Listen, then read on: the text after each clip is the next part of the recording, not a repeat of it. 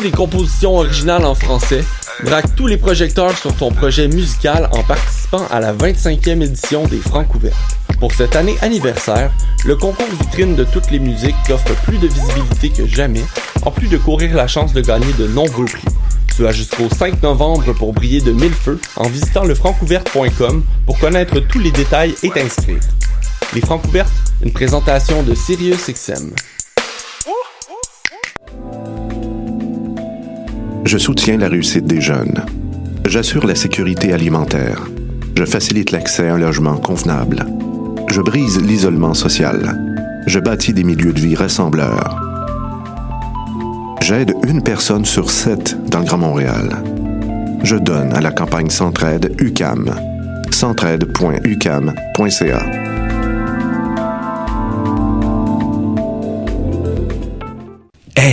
vous saviez que choc.ca ce n'est pas que du podcast C'est aussi 5 chaînes musicales 24 heures sur 24 pour vous accompagner partout.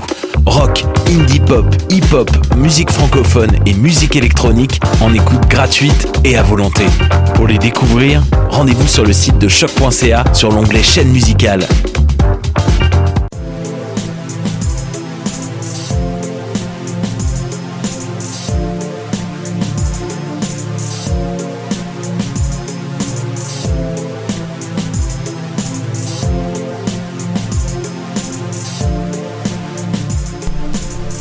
Et bonjour tout le monde, bienvenue dans cette nouvelle émission du Monde en Marge. On est très content de vous retrouver un mercredi sur deux à choc.ca. Alors, euh, très belle émission en perspective aujourd'hui. On n'a pas Tina ni Charlotte euh, avec nous en studio, mais c'est le grand retour de Raphaël. Salut Raph, comment ça va? Ça va, toi? ça, ça faisait yes, on applaudit, on applaudit Raph. T'étais sur les photos, mais t'étais pas en studio. C'était la chroniqueuse fantôme. euh, Exact. C'est le meilleur pour la fin. Ouais, c'est ça. Ben, tu t'es fait attendre, mais c'est pas plus mal. Aujourd'hui, tu vas nous parler d'un sujet, euh, d'un sujet intéressant. Mais d'abord, je vais faire la présentation du reste de l'émission. Euh, il va avoir aussi Léo au téléphone qui va faire sa chronique Allô l'Europe, euh, comme à chaque émission. La dernière fois, il avait pas pu être là, puis on le retrouve aujourd'hui. Ensuite, euh, il va avoir une entrevue au téléphone que j'ai enregistrée avec euh, le cofondateur d'un événement dont je vous avais parlé à la dernière émission. On, on écoutera ça tout à l'heure. Et puis enfin, évidemment, évidemment, le point d'orgue de l'émission, le billet d'humeur de Anna. Toujours plus encore. Salut les amis. Salut Anna. Alors, euh, Raphaël, tu nous as parlé du scandale du foie gras, de la disparition de la baguette, et maintenant tu es de retour pour aborder un thème alimentaire, mais cette fois-ci un peu différent. Tu vas nous parler du plum peanut. Qu'est-ce que c'est? Oui, donc le plum peanut est perçu comme un produit miracle par plusieurs dans le milieu humanitaire, mais c'est quand même critiqué par d'autres. Mais ça, on va en parler un peu plus tard. Donc le plum peanut, c'est quoi? C'est une pâte nutritive, un super aliment qui serait extrêmement efficace pour lutter contre la sous-nutrition. Donc c'est une pâte, une pâte pardon, qui se mange telle quelle et qui n'a pas besoin d'être mélangée à de l'eau pour être consommée, ce qui était un problème euh, dans les régions qui n'avaient pas d'accès à l'eau potable ou euh, même de l'eau propre. Donc on pense par exemple au lait en poudre, c'était Mhm. bon pour les enfants ou les bébés qui étaient en sous-nutrition, malnutrition, mais euh, vu que ça nécessitait de l'eau, c'était un peu compliqué à donner. Ben ouais, c'est- donc c'est comme une genre de barre tendre en fait. euh, c'est ça? Ben c'est une pâte en sachet, donc c'est vraiment comme, euh, je sais pas si vous connaissez la nourriture d'astronaute là. Ah ouais, je pense que j'ai déjà C'est- vu c'est ça. ce ouais. genre de, Déshydraté. ouais. C'est ça, ouais. Donc, euh, à base d'arachide, ce qui est condensé de divers nutriments qui peuvent fournir beaucoup d'énergie à, par exemple, un enfant atteint de malnutrition aiguë. Elle est très peu coûteuse à produire, ce qui est euh, donc très pratique pour les ONG. Mhm. Par contre, là, on va parler de la polémique. Cette super pâte contiendrait peut-être de l'huile de palme. Oh, Donc, pourquoi je mentionne peut-être? Parce que l'ingrédient principal mentionné sur le sachet, c'est matière grasse végétale. ok. Si vous étiez en studio, vous pourriez voir mes doigts faire des grands guillemets. si vous pourrez nous regarder en Facebook Live, bravo. Mais ici, les guillemets sont dus au fait que cette appellation, donc je répète, matière grasse végétale, serait un terme utilisé pour faire de l'éco-blanchiment. De l'éco-blanchiment. Donc, de- dans ce cas-ci, l'éco-blanchiment, ce serait d'utiliser un autre terme que celui qui est mal connoté. Donc, l'huile de palme ouais. versus la matière grasse végétale. Donc en gros, ils essaient un peu de contourner le mot, euh, le mot qui fâche, le mot qui fait peur. Ouais, c'est attends, ça. on parle de qui en fait? De ben, la compagnie, j'imagine, Ouais, Ouais, la compagnie. Mais la euh, compagnie, elle est, elle est située où?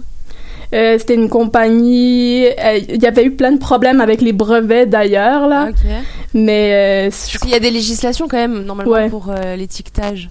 Ouais, c'est vrai. Ouais. Ouais, et normalement, il y a des règles là-dessus. Ouais, en tout cas, mais ça dépend, j'imagine, comme c'est une ONG, euh, ils sont peut-être pas soumis aux mêmes choses. Mais donc, mais alors, ça serait problématique pour d'autres raisons que des raisons de santé ou des raisons environnementales? Euh, oui, parce que ce serait un grave conflit d'intérêts pour des organisations comme l'UNICEF, par exemple.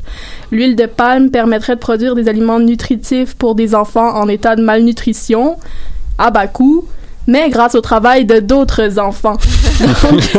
Et à la seule de la vie des, des, des super orang-outans aussi. Hein. Ouais. Les orang C'est vrai que tu nous en avais déjà parlé. Aussi, donc vraiment, Amnesty International avait déposé justement un rapport accablant sur le travail d'enfants dans des plantations euh, pour produire de l'huile de palme en Indonésie. Et je cite ici le rapport. Parmi les abus constatés, des enfants âgés de 8 à 14 ans transportent des sacs pesant de 12 à 25 kilos et travaillent sans équipement de protection dans des plantations où des pesticides toxiques sont utilisés. Donc c'est une, Ah. grande, euh, Donc, euh, une grande question d'ordre éthique ouais, à donc suivre. c'est pas Oh, finalement. c'est euh, vite répondu, j'ai envie de dire. Bah ouais, c'est- c'est- je veux dire, oui, ça peut peut-être sauver, euh, sauver des vies, mais si, pour- si c'est pour en détruire d'autres. C'est ça. Bon, en tout cas, je sais pas si. euh, on, on- affaire à suivre, on regardera. Affaire à suivre. Merci beaucoup, Raph. Euh, on rejoint tout de suite Léo, un autre habitué de l'émission, qui est en direct de Paris avec nous euh, pour sa chronique Allô l'Europe. Salut Léo. Salut, bonjour à tous. Comment ça va? Euh, ça va plutôt bien. Écoute, on est confinés. euh, Ouais. On sent quand même que ça va pas trop en fait. Ouais, Ouais, non. ça. Non, ça va moyen. Bon, je, suis, je suis pas à Paris, je suis à la campagne. Ah, ok, bon, ça c'est mieux. Ben, en plus, on est, j'ai envie de dire qu'on est l'émission, enfin l'équipe euh, originale réunie un peu là. Ouais, c'est vrai. Bah oui. Ouais, alors Coucou Léo. j'ai vu que Raphaël, Raphaël était enfin de retour. Ben ouais, elle Ben s'est oui. fait attendre. Donc ouais, j'a- très bonne équipe. Ouais, j'attends impatiemment une chronique euh, sur le foie gras en duo. euh, Peut-être On va, avec, on va Bah relancer le débat. C'est ça. avec Alexandra Alors, au tu- téléphone. Si, tu- si- si tu veux tout savoir, je suis dans la région où on fait du foie gras. Ah, attends, c'est euh, c'est le Périgord? Ouais, euh, bah, je suis à côté de Périgueux. Je vais vous faire un reportage pour choc.ca si vous voulez. Ah yes, moi ça me Et nous bien. en envoyer par la poste. Moi, j'ai aucun problème avec Ouais, ça. ça, ça, Ouais, ça, je, je, je- je peux renvoyer des échantillons. Parfait. Alors euh, aujourd'hui, tu nous parles euh, bon d'un sujet dont on a beaucoup entendu parler dernièrement, mais avec une perspective un peu différente. On t'écoute.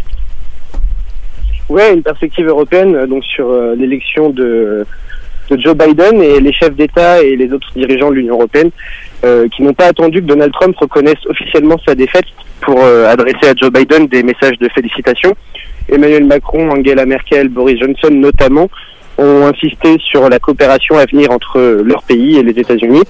Et après des relations tumultueuses avec l'administration Trump, l'Union européenne aussi, par l'intermédiaire de sa commissaire, a réagi en soutenant l'envie de rebâtir un partenariat transatlantique solide. Mhm.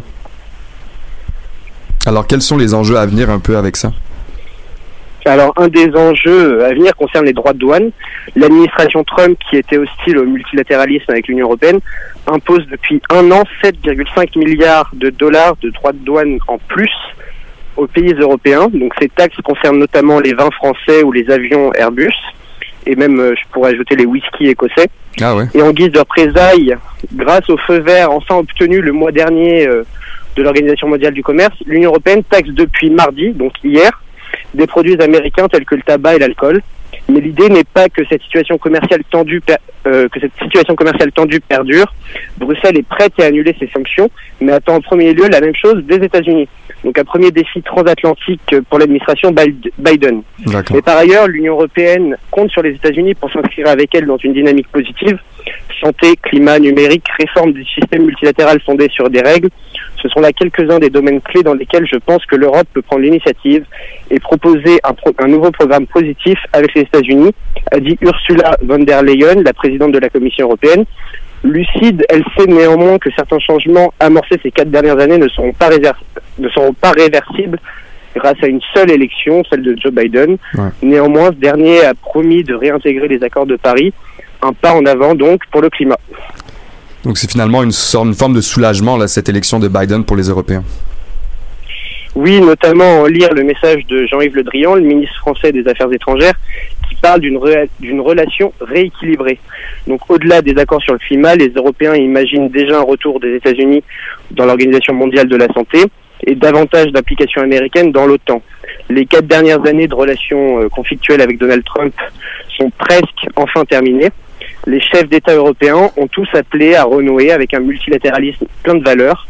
Soulagés donc ces Européens, mais pas naïfs. Le contexte américain est difficile et l'Union européenne ne peut pas attendre de cadeaux des États-Unis. Elle sait simplement que son interlocuteur américain sera moins hostile qu'auparavant. Ouais, donc euh, tout est pas réglé, mais il y a une petite lueur d'espoir. C'est ça, quelques espoirs, mais pas naïfs. Super, ben merci beaucoup Léo. Euh, C'était super intéressant. On se retrouve donc dans deux semaines peut-être pour une chronique foie gras. Peut-être, euh, j'espère pouvoir euh, voyager et venir avec du foie gras vous, vous rendre visite dans le studio de Ah, choc. ça, Ah, ça serait l'idéal, ça, qu'on puisse t'avoir en personne. ben, en tout rêver. cas, bon, Anna qui nous, qui nous ramène sur Ah, Terre. la de joie de. Ouais, vraiment. Ben, merci d'avoir été avec nous encore une fois, puis on se retrouve dans deux semaines pour une nouvelle chronique à l'Europe. Merci, bonne euh, fin d'émission. Merci, bonne soirée, ciao. Ciao. Alors, euh, moi, je vous ai préparé, comme à chaque émission, quelques infos en bref que vous avez peut-être manquées.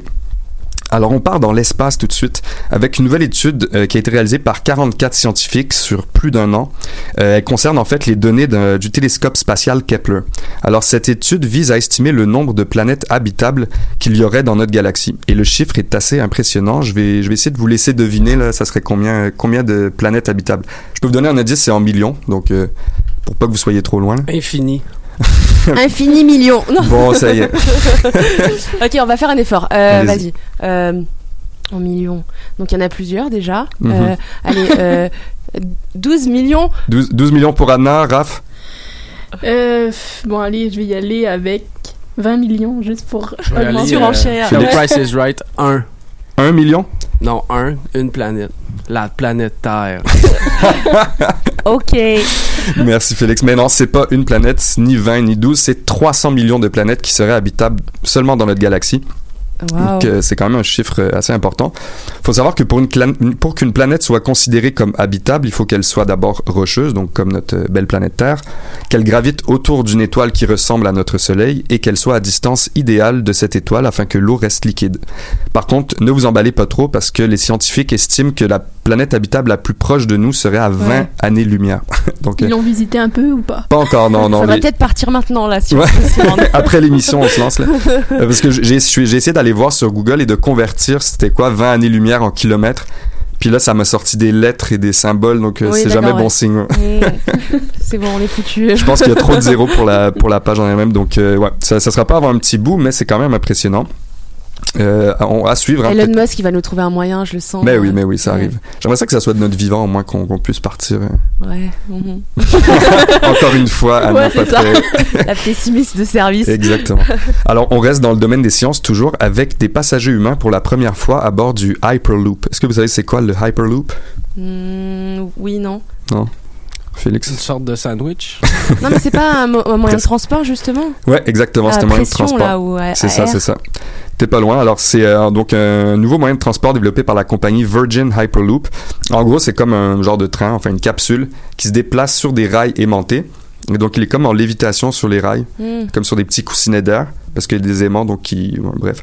Puis c'est dans un tunnel, donc ça... ça il y a- je pense qu'ils enlèvent l'air dans le tunnel pour que ça aille encore plus vite. Le Hyperloop peut atteindre des vitesses allant jusqu'à 1000 km heure. Ouais, puis il y avait des tests humains là, c'est ça? Ouais, là, c'est la première fois qu'ils mettaient des passagers humains Ouais, à bord pour faire ça. un test. Ah, tu l'as vu, ok. Ouais. Et donc là, le, ce train-là ferait la liaison entre Los Angeles et San Francisco en seulement 30 minutes. Alors, euh, bon, on en est toujours aux phases de test, là, les deux passagers qui ont... Qui sont morts. oui, bon, ça, ça, c'est un détail, ils sont morts. Mais... mais les tests continuent. Non, non, ils ont parcouru une vitesse, enfin une distance de 500 mètres à une vitesse de 160 km heure. Donc pour l'instant, c'est c'est pas encore le TGV, mais ça va sûrement le dépasser à un moment. Et les passagers ont même affirmé qu'ils n'hésiteraient pas à mettre leur grand-mère à bord sans inquiétude. Ah ouais. Leur grand-mère. Leur grand-mère, ouais. Sympa. Je sais pas si la grand-mère est d'accord d'aller à 1000 km heure, mais en tout cas. Donc, on va suivre ça. Ça pourrait révolutionner quand même le- les moyens de transport. Là, de... Mais ça serait des, sous- des, des tunnels pardon sous terre en fait. C'est, ouais, je sais pas ça par contre. Parce que, en fait, là, comme le, comme le- le métro, mais. euh, je pense que ouais, ça serait sous terre. Mais ce que j'ai vu là, c'est que, le, en gros, leur euh, tunnel de test, c'est dans le Nevada. Puis c'est, euh, c'est dans le désert, mais c'est dehors. Donc, c'est vraiment un tunnel qui est dehors, qui fait un tronçon de 500 mètres. mhm. Puis ils font, euh, ils font traverser la capsule dedans, mais je pense que tu as raison, ouais, ça serait sous terre.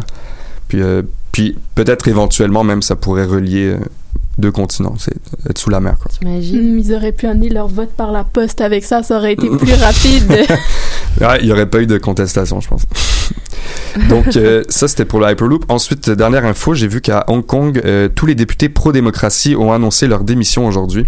Alors cette démission fait suite au renvoi de quatre députés pro-démocratie. En effet, un comité législatif chinois a donné l'autorisation aux autorités locales de renvoyer n'importe quel législateur si celui-ci constitue une menace pour la sécurité nationale. Euh, même pas besoin de passer devant un tribunal, hein, c'est expéditif. Évidemment, donc bah, la démission en masse des députés pro-démocratie, c'est une preuve de soutien à leurs quatre collègues. Sauf que le problème, ben, c'est que ça laisse entièrement la place. Bah oui, ça fait un peu le. Exact. Donc euh, bon, je sais pas, je sais pas ce que ça va faire comme euh, comme suite parce que là, bon, l'Assemblée, ça va être seulement des pro Pékin. Voilà, un uniparti fort. Exact. ouais, faut, je pense qu'il faut continuer à parler de Hong Kong et pas les oublier parce qu'il y en a beaucoup qui se battent là-bas. Il y a des milliers et des milliers d'emprisonnements. Voilà. Et on se laisse tout de suite pour une petite pause musicale et on revient tout de suite après. Félix, envoie-nous ça.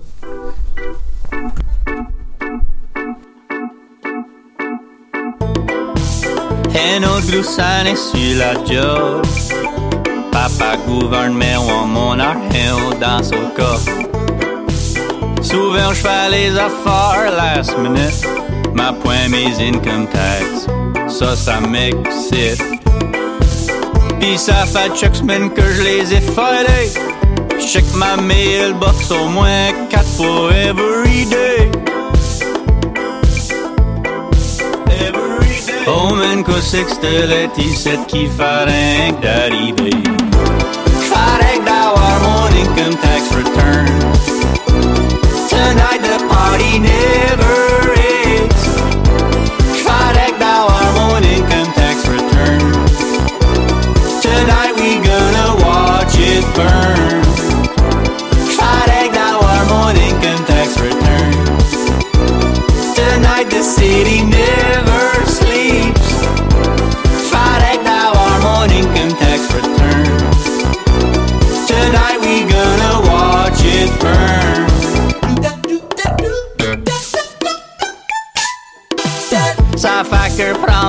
pis recall tous mes.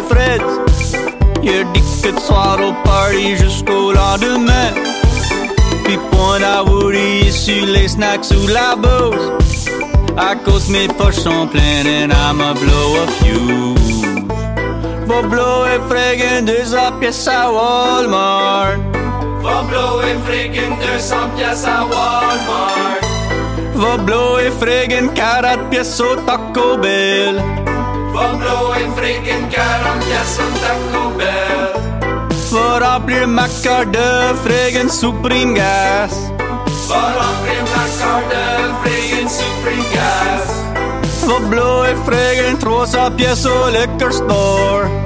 Va blower friggin' 300 pièces au liquor store. Farek d'avoir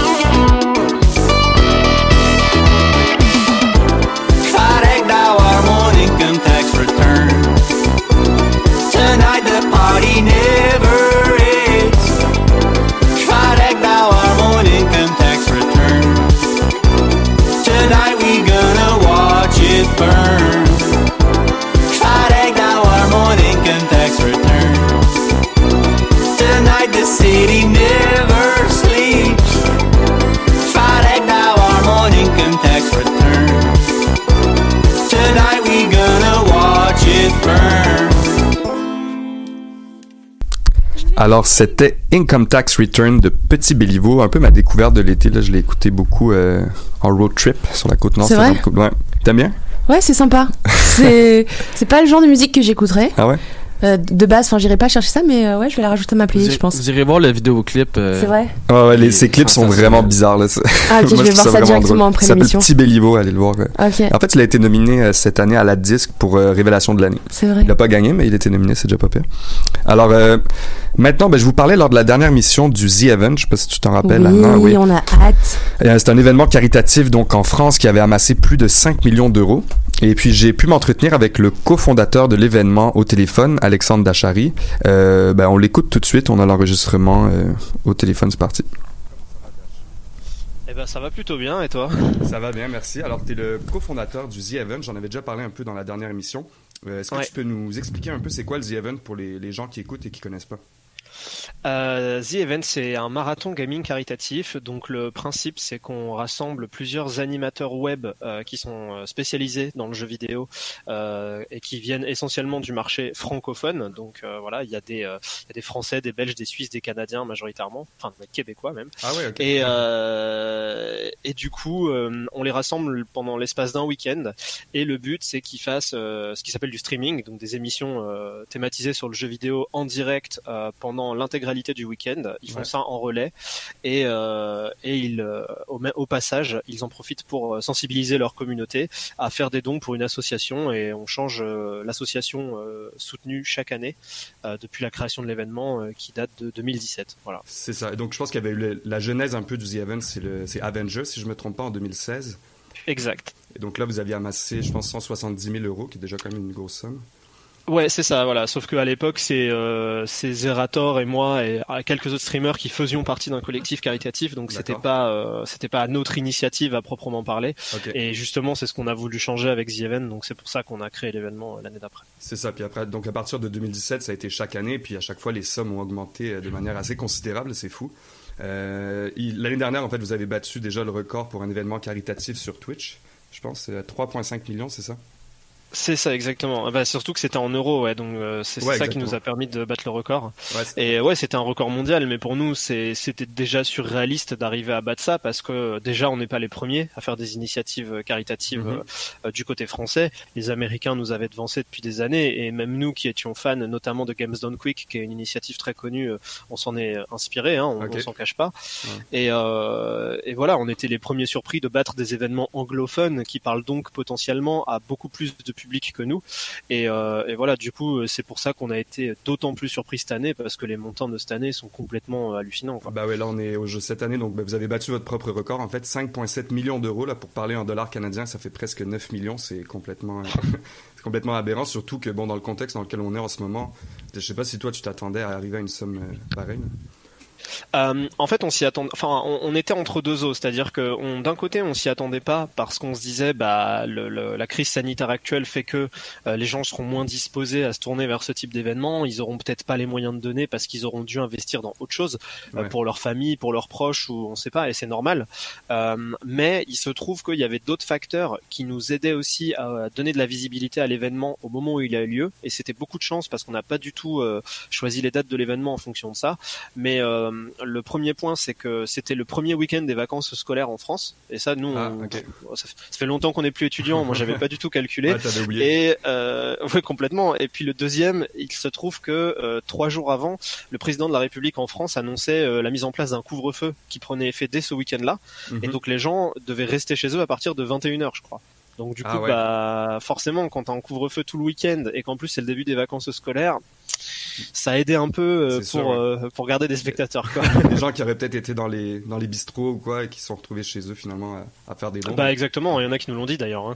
Ah ouais, bah, Mm. tant mieux, tant mieux. D'ailleurs, là, j'ai vu, bon, on a vu qu'Emmanuel Emmanuel Macron, le président français, a annoncé un, un retour au confinement à partir de demain.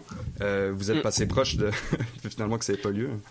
Ouais, carrément. Ben, en fait, euh, je pensais, mais euh, mais en fait, non, non, pas du tout. Moi, j'avais appelé euh, justement la préfecture euh, du département où on- on a fait, euh, enfin où l'événement a eu lieu.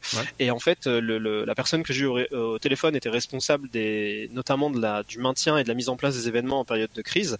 Et en fait, je lui avais justement posé cette question parce qu'à l'époque où je l'ai appelé, moi, la crise, elle était plutôt en, en train de, de, de, diminuer, donc il n'y avait pas trop de menaces imminentes. Mais je lui avais dit si jamais, déjà, est-ce qu'on a le droit de faire l'événement malgré tout? Et si jamais euh, la, la, ça explose et qu'on est en alerte nucléaire, qu'est-ce qui se passe pour nous?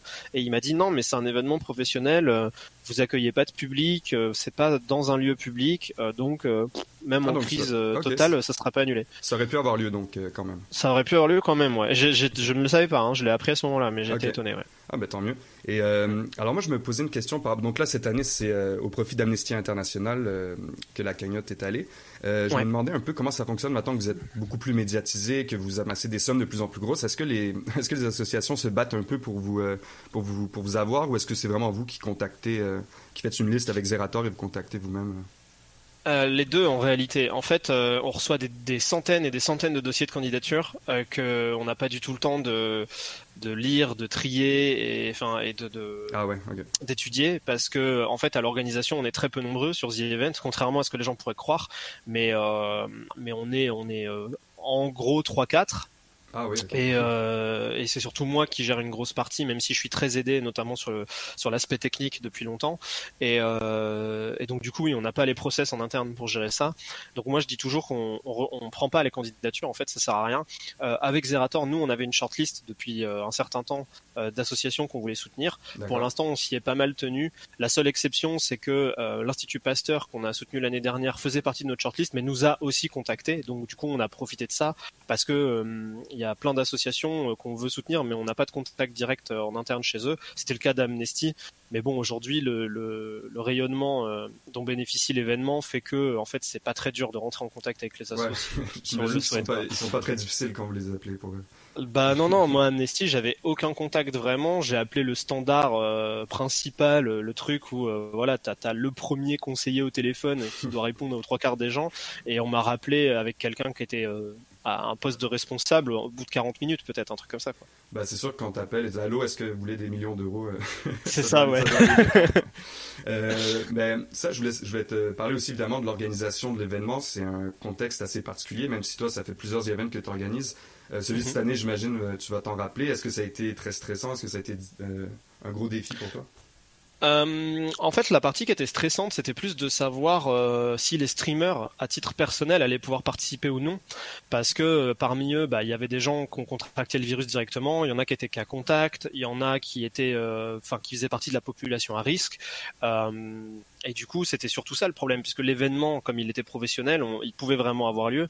Donc du coup, c'était juste, est-ce que les gens feraient le déplacement?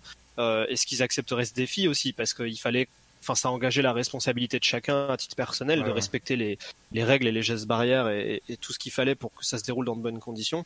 Et les gens ont été hyper motivés, ils ont ils ont beaucoup joué le jeu, ils ont passé des tests en amont, ceux qui ont pu se sont confinés. Enfin voilà, tout le monde a fait euh, a fait beaucoup d'efforts et c'est pour ça que ça a bien marché. Et euh, malgré tout, comme il y avait quand même beaucoup de gens qui ont dû euh, annuler au dernier moment, toujours pour des raisons valides, euh, c'est pour ça que cette année on a autorisé ceux qui ne pouvaient vraiment pas se déplacer à le faire à distance euh, depuis chez eux euh, pour euh, pour les personnes dans la communauté et personne parmi les invités parce que la, la situation elle était quand même très très particulière quoi. C'est ça, puis je pense que bon, j'ai entendu un peu Zerator parler là-dessus. Il disait qu'il voulait que ça reste une exception quand même, parce que les Events, c'est- ça reste quelque chose qui est, qui est, qui est ben, un, truc- un événement un peu familial, finalement, où tout le monde se réunit. Donc, c'est pas le but de commencer à faire ça à distance. euh, forcément, Mhm. c'est ça.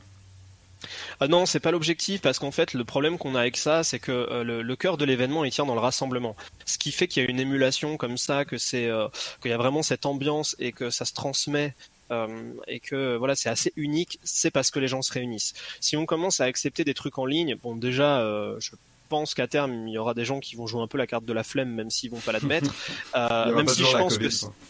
Ouais, voilà. Et puis je pense, je pense que ça reste quand même plus marrant d'être sur place. Hein. Ceux qui étaient à distance, ils nous l'ont dit. Donc euh, Ouais, je, dis ça euh, en rigolant, mais peut-être que personne le ferait. Ouais. Mais c'est surtout qu'après, euh, on serait sollicité pour plein d'initiatives à distance qui seraient euh, du streaming, mais pas avec les streamers euh, que nous on invite, mais par exemple avec des projets. Moi, on m'a proposé plein de choses. On m'a proposé des game jams, on m'a proposé euh, euh, des escape games, euh, des Ah ouais. voilà, de- du, ouais, ouais, tout ce que tu veux, des parties d'échecs, un milliard de trucs et qui peuvent être très chouettes, mais bon, le but c'est pas de dénaturer l'événement et je pense qu'en plus il est déjà difficile à suivre parce qu'il y a beaucoup de streamers qui participent.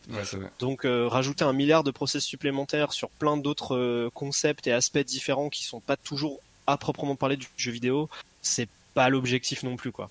Exactement, c'est ça, je, je l'ai regardé, euh, j'ai pu le suivre un peu cette année, ça, ça, se déroulait donc du 16 au 18 octobre, c'est ça? Mhm, c'est vrai que je trouve que c'est ce qui fait la force un peu de, l'événement, c'est ce côté familial où quand on regarde, on a vraiment l'impression quasiment d'être sur place avec les streamers, de pouvoir euh, euh, interagir avec eux, on se balade d'un stream à un autre. Et ben, je pense que c'est aussi ça qui fait, la, qui, fait le succès finalement de, de l'événement. Euh, bah, moi je trouve en fait l'événement ce qui est là qui est particulier c'est que bon maintenant c'est un rendez-vous annuel. Euh, il y a plein de gens qui en fait le truc c'est que le streaming c'est un petit milieu. En tout cas sur le marché français c'est un petit milieu. Euh, je ne sais pas pour les autres pays. Mais du coup tout le monde connaît un peu tout le monde et euh, on s'entend bien. Enfin c'est une belle bande de potes mais on peut pas se voir autant qu'on aimerait dans l'année. Et quand on se voit c'est souvent bon sauf en cette période mais d'habitude c'est souvent pendant des salons ou des événements professionnels et tout le monde a son petit planning pro à remplir. Et du coup bah on n'a pas trop le temps en fait. On se voit en coup de vent et chacun mhm. a un client par-ci une opération sur scène par là à faire. Enfin tout le monde a quelque chose. Et, du coup bon on n'en profite pas vraiment. The Event c'est un peu le seul rendez-vous de l'année où les gens ils viennent comme une colo de vacances juste pour le fun. Ils viennent pour s'amuser quoi. Ils sont là avec leurs potes et ils rigolent. Et du coup euh, il y a plein de featuring qu'on a pendant cet événement euh, qu'on n'a pas trop l'occasion de voir le reste de l'année. Donc je trouve que c'est un peu cool et que c'est ça qui crée une qui lui donne un côté un peu unique et un peu précieux quoi. Et c'est important de le conserver je trouve. Non c'est sûr cette année on a pu voir bon on a pu voir un mariage. Euh, il y a Samuel Etienne aussi qui a euh, participé à l'émission l'animateur de Questions pour un champion. Est-ce que tu, tu, penses que ce deuxième event c'est quelque chose qui va être répété d'année en année ou vous préférez juste voir ensuite avec le temps euh, comment ça se passe? Dans l'idée, on voit toujours avec le temps parce que euh, on sait jamais de quoi l'avenir est fait et qu'on veut pas non plus euh, faire des, fausses promesses, c'est pas notre genre. Maintenant, euh, Zerator, il a souvent tendance à dire à juste titre que c'est un peu un secret de polichinelle dans le sens où euh, si on peut le faire, on le fera parce que déjà ça nous fait plaisir de le faire et puis parce que c'est bien de s'engager aussi à notre échelle, c'est quand même pas grand chose. Euh, et, voilà, ça responsabilise tout le monde, ça fait passer un beau message aussi. Euh, euh, je pense que on y gagne tous à faire ça, donc tant qu'on peut le faire, on le fera avec plaisir. Et puis, si, voilà. Vous, si vous avez réussi à l'organiser dans des conditions pareilles, bah, je pense qu'il n'y a plus rien qui va vous arrêter. Bah, on espère. Après, il y a toujours pire. On n'est pas encore dans The Walking Dead, mais mais bon, si un jour ça arrive, on verra. Donc, c'était euh, Dash en entrevue avec moi au téléphone sur euh, le The Event. Euh, qu'est-ce que tu en penses, Anna? Bah Déjà, je suis impressionnée qu'il ait eu lieu quand même. Tu vois, ils ont, ouais, ouais, ouais. Ils, ont, ils ont réussi à faire déjà une levée de fonds impressionnante, hmm. mais dans le contexte du Covid, c'est encore plus impressionnant. Bah, c'est ça qui rend le truc encore plus fou, je trouve. Là. Puis par rapport aux chiffres, euh, bon, l'année d'avant, ils avaient fait 3,5 millions, je pense. Là, ils passent à 5,7. C'est, complètement hallucinant. Alors, c'est peut-être l'engouement de l'événement, mais aussi parce que les gens avaient plus de temps libre. Exact. Ben, c'est ce qu'il expliquait un peu. Il y a eu des, un contexte qui a fait que euh, les gens étaient plus chez eux à ce moment-là et donc plus, euh, plus présents pour l'événement. Ben, tant mieux, en fait, au final. donc, c'est pour Amnesty International. C'est, une super belle initiative. Vraiment, vraiment. Et puis, puis même Emmanuel Macron, j'ai vu, a félicité, les a félicités pour un tout. Il l'avait déjà fait pour d'autres events précédents, mais en tout cas, on leur souhaite le meilleur pour les prochains euh, à venir. Je leur souhaite que ça fonctionne encore. Moi, j'ai pu le suivre. Je te conseille l'année prochaine de le suivre. En fait, tu peux déjà aller voir le replay de cette année sur YouTube si tu veux voir un peu à quoi ça ressemble. Ah, c'est sûr que je vais aller voir. Franchement, c'est vraiment, c'est vraiment drôle. Il y a vraiment des trucs drôles. Puis t'avais des, t'en avais alors qu'il y avait pas pu se quelques-uns qui avaient pas pu se déplacer euh, parce qu'ils avaient été cas contact ou des mhm. affaires comme ça. Ils l'ont fait chez eux, mais là ils sont un peu amusés justement. T'en as un qui a mis un fond vert et qui a fait comme s'il était dans la salle avec les autres, puis il interagissait, sauf qu'il était tout seul dans sa ah, chambre. Trop bien, ah excellent. Donc euh, voilà, voilà. Alors ben, c'est maintenant le moment de se laisser pour une deuxième pause musicale et on revient tout de suite après. Wow. City. Top 5, top 5. Yeah. Sur ma parole et d'or dans mes versets. C'est pour ça que j'adore les déverser. Wow. Je m'apprête à flipper le cake. I'm cooking de gâteau renversé. Frais depuis le berceau. Le signe astrologique du flow, c'est le verso. Qui spin autour de ta tête comme un cerceau. Rouler du verre et m'allumer en perso. Pour l'examen, t'as oublié le verso. Wow. Red beam, red beam, faisceau lumineux pointe le milieu du cerveau. Ma carrière pas très de croître comme le cerveau. Un chasseur sait très bien ce que la peau dans le cerveau. Bambi fait des millions au box office. Ça nous a diverti de pleurer sa merde. Là j'en fais pas le bonheur, mais je suis dans la merde. Donne-moi mon salaire que je dans ma merde. Je rap comme dans le temps qu'on nous écoutait pas. Les, rappeurs vous dégoûtaient car il y a beaucoup d'écart entre la culture et l'art. Mais il faut faire de l'argent, simplifier les refrains, faire danser les matins, les danser et j'attends le prochain rappeur qui va ramener le style et les patterns. Et pas tant, t'es passionné, pas tant, t'es obsédé par ton image et c'est navrant. Wow. Attends pas qu'on te shot personne, c'est tequila, ya, et à tout le gang, c'est des dealers. C'est Raccoon, c'est des killers. Le négro qui sait manier les mouches comme wouh. Google mon inspiration. Wow, Wolfgang Nedjedila. Les partenaires mon setup. J'ai ramené le rap en télo dans le village. Les partenaires mon setup. Je peux pas croire que les partenaires mon setup. Les partenaires mon setup. Les partenaires mon setup. Je peux pas croire que les partenaires mon setup. Les partenaires mon setup. Les partenaires mon setup. C'est crazy, les partenaires mon setup. Les partenaires mon wouh. Les partenaires mon setup. Wow, je peux pas croire que les partenaires mon setup. On arrive à 3, on est back, on est real. Fuck game, c'est l'entraînement, je connais tous les drills. Et souris, c'est danser des grills. Je veux signer le chèque et le deal. You look like a snack, je veux un meal. Et risque de te kill si tu payes pas le bill. Fais tirer ton bloc, c'est des Lego. Écrase ton McDo comme un mégot. J'ai fermé les stores, grimpe le rideau. Sans abri à femme, le tempo. Perdu, j'ai passé les kilos. Bouger ses fesses, c'est comme Jello. Secoue ses fesses, c'est du Jello. Trop de j'ai rempli le silo. Trop d'encre, j'ai vidé le stylo. Craquer ton dos comme un kiro. Garde les lunettes comme un télo. Toujours en feu comme un pyro. Fais la moitié du game comme un démo. Claire que je la démonte, tu sûrement un démon. J'ai pété tes tendons, ton rythme et tes talons. J'ai piqué tes talons. Si je t'enlève ton baillon, j'ai pété ton daron. J'ai piqué tes garrots. J'ai fait voler en cagoule. C'est maintenant que tu fais la baboune. Tu l'as, tu laisses monter ma boule. Peut-être le coucher t'es pas good. Exiler les livres si tu lis, si tu les libérer. Laisse les liens qu'ils ont fabriqués, nya. Les partenaires mon setup. Je peux pas croire que les partenaires mon setup. Les partenaires mon setup. Les partenaires mon setup. Je peux pas croire que les partenaires mon setup. Les partenaires mon setup. Les partenaires mon setup.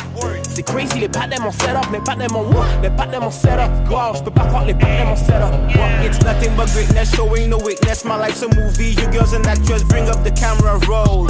Get off the floor and fuck on the mattress. I am the one like I reboot the matrix. Always so high like a fucking drug addict. Fuck up the ceiling, blow up the haddock. I do my dick like Daniel J. Radcliffe. Hey, Sp- Spidey, slow it down, just let her work. She love the way I talk, yeah, she love the way I flirt. She stay alert. I can feel her dripping down her skirt. I tell her come aside, cause she love my way with words. C'était Raccoon et son titre Setup. On avait déjà écouté une autre musique de lui euh, il y a deux émissions. On- ça, avait, ça avait mis l'ambiance dans le studio. Euh, maintenant, tout de suite, c'est le moment qu'on attend tous à chaque émission. Le point d'orgue, la cerise sur le gâteau. Anna, ton billet d'humeur. Ah, euh, excusez-moi, mais j'ai pas entendu On les applaudissements. J'étais trop pas prête, je pensais qu'il y avait la météo. Mais non, c'est après Alors, toi. Ah, ok, pardon, j'avais pas regardé la feuille de route. Bonjour tout le monde.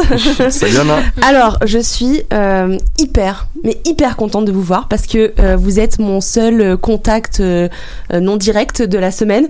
Alors, euh, je me suis dit, ah, trop bien, mercredi, je vais pouvoir respirer le même air que d'autres humains. Non, non, pas respirer le même air, on n'a plus le droit, c'est interdit. Alors, euh, voilà, euh, moi je me fais chier. Je sais pas si c'est la même chose pour vous. Ouais, un peu quand même. Pareillement. Ouais. Je Ça va bien. Ah oui? Il va falloir que tu nous donnes tes secrets. hein. Mens pas, mens pas. Alors, euh, je m'ennuie, c'est un fait. Euh, mais ce qui m'angoisse le plus, c'est que je sens que je suis en train de changer radicalement. Euh, Il y avait un avant la pandémie et maintenant euh, celle d'après. Alors, euh, voir une bouche, c'est devenu euh, limite, euh, je sais pas comment dire ça, une expérience sensuelle. je sais pas si ça vous le fait aussi. Bah, moi, c'est surtout que je, vois à quel point une bouche peut changer un visage. Quoi. Quand tu Ouais. vois quelqu'un avec un masque et sans masque, souvent, c'est pas la même Exact. chose. Et puis, je sais pas si t'as vu la trend sur, Tin- la- la- sur TikTok, il y a des gens qui se montrent avec le masque, qui sont super beaux, et puis après ils l'enlèvent et puis c'est une catastrophe. Ah ouais? J'ai pas vu super ça. peur. Ok, ok. Alors bref, euh, moi. Ça peut être dangereux, ça. Oui, Ouais. ça peut être dangereux. Mais tu vois, moi, je suis plus euh, le genre de personne qui regarde les yeux. Tu vois, c'est le truc qui m'attire chez les gens. Mais là, j'en peux plus de voir des yeux, des yeux partout avec des masques, les yeux vides, les yeux déprimés, les yeux des gens qui cherchent des sourires sous les masques. Enfin bref. Euh, D'ailleurs, moi, je me suis mise devant le miroir et j'ai essayé euh, de, enfin, de, de paraître comme quelqu'un de souriant avec le masque. Je sais pas si vous l'avez fait, l'exercice. Ah non, je peux... Non Ah, ok, ouais, sourire de avec voir le masque. si quand tu souris, les gens peuvent le voir à travers tes yeux. Mhm. Tu as essayé Ah ouais. l'expérience Et Est-ce que ça marche euh, bah, j'ai plutôt l'air d'être en train de, je sais pas, soulever un piano. Tu vois, c'est pas, pas hyper concluant. C'est comme, précis comme, euh, comme oui, enfin j'avais mis autre chose avant, mais c'était un peu vulgaire, donc j'ai changé. Bon. et, et donc, ce qui fait que quand je sors, bah, je me sens comme un peu le, le besoin de, de me justifier quand je fais des sourires aux gens. Je suis genre bonjour monsieur, non j'étais en train de sourire sous mon masque. Revenez, je suis sympathique. Au revoir, bonne journée. Alors euh, bref, j'ai l'impression de vivre dans une dimension parallèle.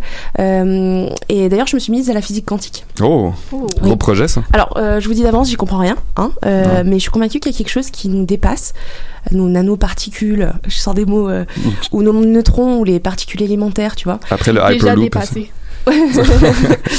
alors ça va, être- ça va devenir encore plus compliqué, alors il faut suivre. hein.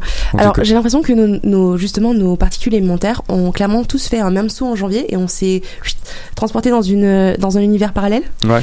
Euh, Ça serait une bonne théorie. Voilà, et il faudrait juste trouver le moyen de revenir euh, tous en même temps à la vie normale euh, sur une terrasse idéalement et euh, s'il y a quelques personnes qui peuvent rester derrière euh, enfin voilà je vois pas d'inconvénient Euh, du coup hier j'étais en train de lire sur le sujet je suis tombée sur un texte qui m'a transcendé Euh, le paradoxe du chat de Schrödinger Ah oui. ni mort ni Ouais. vivant tu connais Je connais, ouais. vous connaissez Ouais. tous bon alors pour ceux qui connaissent pas euh, en gros si tu mets un chat dans une boîte scellée avec une source radioactive et un flacon de gaz mortel c'est beau la science C'est sympathique.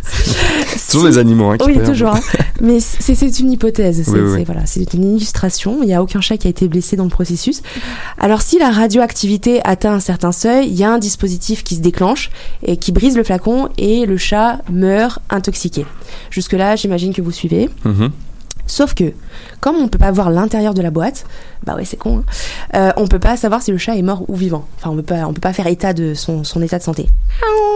Ta gueule, Azrael Alors, en fait, le chat est à la fois mort et vivant, tant et aussi longtemps qu'on n'ouvre pas la boîte. C'est ça le concept. Mhm. Parce qu'en physique quantique, les atomes et les électrons, ils vivent un peu euh, selon leurs propres lois, hein, rien à faire de nos mesures sanitaires, ces boîtes de nuit tous les soirs en mode up. Et donc, ces particules, contrairement à nous, peuvent se retrouver dans deux états en même temps. Dans le cas d'un atome, c'est des états superposés qui peuvent correspondre à des niveaux différents d'énergie. Par exemple, un atome peut être excité et non excité à la, à la fois. Alors ça, c'est pas forcément le propre d'un atome. Moi, ça m'arrive, euh, enfin à proprement parler, ça m'arrive euh, quelquefois quand je regarde le discours de François Legault. J'ai comme euh, une érection mi-molle. Je sais pas si c'est C'est un... croquants, comme on dit. Voilà. Je sais pas si c'est un truc dans sa façon de se tenir ou ses, ses grosses mains de menoncle. euh, Il y a un bon daddy vibe quand même. Ouais, voilà, un peu paternaliste, démagogue Ah et tout, ouais. je sais pas, il y a un truc, mais après il ouvre sa bouche et non, je peux pas. Euh, mais ça, c'est un autre sujet. La science de l'attraction, c'est encore plus compliqué que la, la physique quantique. Il faudrait s'adresser à des spécialistes comme Brigitte Emmanuel Macron. Ah. Là, euh, ouais, voilà, ouais. on n'y comprend rien. Bref, quand on essaie de mesurer le niveau d'énergie, l'atome est tout perturbé. Ils se sont obligés de se fixer instantanément, instantanément dans l'un ou l'autre état d'excitation. Je suis excitée, c'est pour ça que je parle un peu. Donc, si vous suivez toujours, hypothétiquement parlant, tant qu'on n'ouvre pas la boîte, le chat est simultanément intact et désintégré au niveau des, de l'état de, de ses particules. Mhm. Je vous avais dit que c'était transcendant. C'est fou. Après, c'est possible d'observer ces situations d'état simultanés et superposés tous les jours. Le dernier exemple en date, Donald Trump et Joe Biden qui sont simultanément présidents des États-Unis. voilà. Euh, bon, si on pouvait les mettre dans une boîte scellée avec des éléments radioactifs et euh, un gaz mortel, on serait fixé plus vite, mais c'est- Ouais. c'est un peu compliqué en termes de logistique. Hein. J'ai fait des appels, mais ça en sera pas possible. Voilà.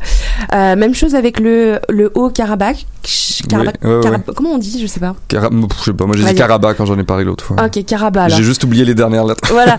Alors, il serait simultanément un territoire d'Arménie et euh, de l'Azerbaïdjan. Mort ou vivant, les deux peuples sont prêts à faire l'expérience par le sang. Cette dédication pour la science m'émeut profondément. Mhm. Voilà. Euh, après, il y a plein d'autres euh, exemples de fous de la science. hein. Israël-Palestine, encore une fois, hein, simultanément intact et désintégré. On sait lequel est, Ouais. lequel. Enfin bref, il existe des exemples à foison. Si tu fermes les yeux comme ça. J'essaye, Fermez vos yeux, fermez vos yeux, les amis. Si vous fermez les yeux comme ça, symboliquement, vous refermez la boîte. Vous pouvez visualiser tous les états qui à la fois existent et n'existent pas. C'est magnifique, non? Et la seule hypothèse scientifique qui me permet de dormir la nuit, euh, c'est celle-là, euh, de dire qu'il existe un univers parallèle où on a pris de bonnes décisions, où les masques sont des torches-cul, voilà. Ça, c'est vraiment, enfin, c'est ce qui me tient debout. Euh, si vous pensez que je suis complètement à côté de la plaque, il y en a, il y en a beaucoup. Euh, je vous invite à aller lire le très sérieux New Scientist sur la découverte des particules très spéciales dans la- l'Antarctique. C'était en mai 2020 Ah, je pense que j'ai entendu parler. ouais. et qui pourrait très sérieusement démontrer l'existence d'un monde parallèle. Oh. Et après la lecture, vous pouvez intégrer ma secte. Euh, en attendant, euh, Elle je, s'appelle comment la secte euh, je sais pas, la, la secte des gens. euh, je sais pas, il va falloir que je travaille sur le titre. la secte des gens dans, dans le bon univers. C'est bon. Alors en attendant, je retourne dans ma boîte scellée. On se dit à dans deux semaines. Merci Anna, bravo. Merci. Alors juste avant la fin de l'émission, Léo, euh, Félix, excuse-moi, t'avais des petits, un petit quiz météo à nous faire. Fais-nous ça rapidement. Il nous reste une minute. je vais vous faire, euh, dans le fond, on essaie de quoi de nouveau? Je vais vous faire euh, deux petites questions, ou trois si on a le temps. Euh, sur, euh, en tout cas, on va y aller très Mm. rapidement. Euh, je voulais savoir, ben, c'est une petite question. euh, quel pays a été touché par l'ouragan le plus intense en 2020 Est-ce que c'est le Nicaragua, Cuba ou le Guatemala? Ouh. Nicaragua. Je dirais Cuba. Je sais pas. Moi, j'y vais avec le Guatemala. C'est Nicaragua. Mais j'avais pas répondu, moi j'avais Bah là, dit c'est trop Nicaragua. facile. Dans le fond, c'est euh, l'ouragan de catégorie, cat- catégorie 5 avec une vitesse de 241 km à l'heure. Ouf. Donc, ça a vraiment ravagé ces pays. Le Nicaragua, donc. c'est- Oui, exactement. Sinon, un petit vrai ou faux. Est-ce que les feux au Colorado peuvent avoir des répercussions en Ontario? Euh, Je dirais faux, mais je sens que la réponse va être Moi, je vraie. dirais vrai. Eh oui, c'est vrai. Ah ouais? Vous irez voir, il y a beaucoup C'est d'images évident. que tout le, le- il y a beaucoup d'images en Ontario avec euh, c'est vraiment smoky comme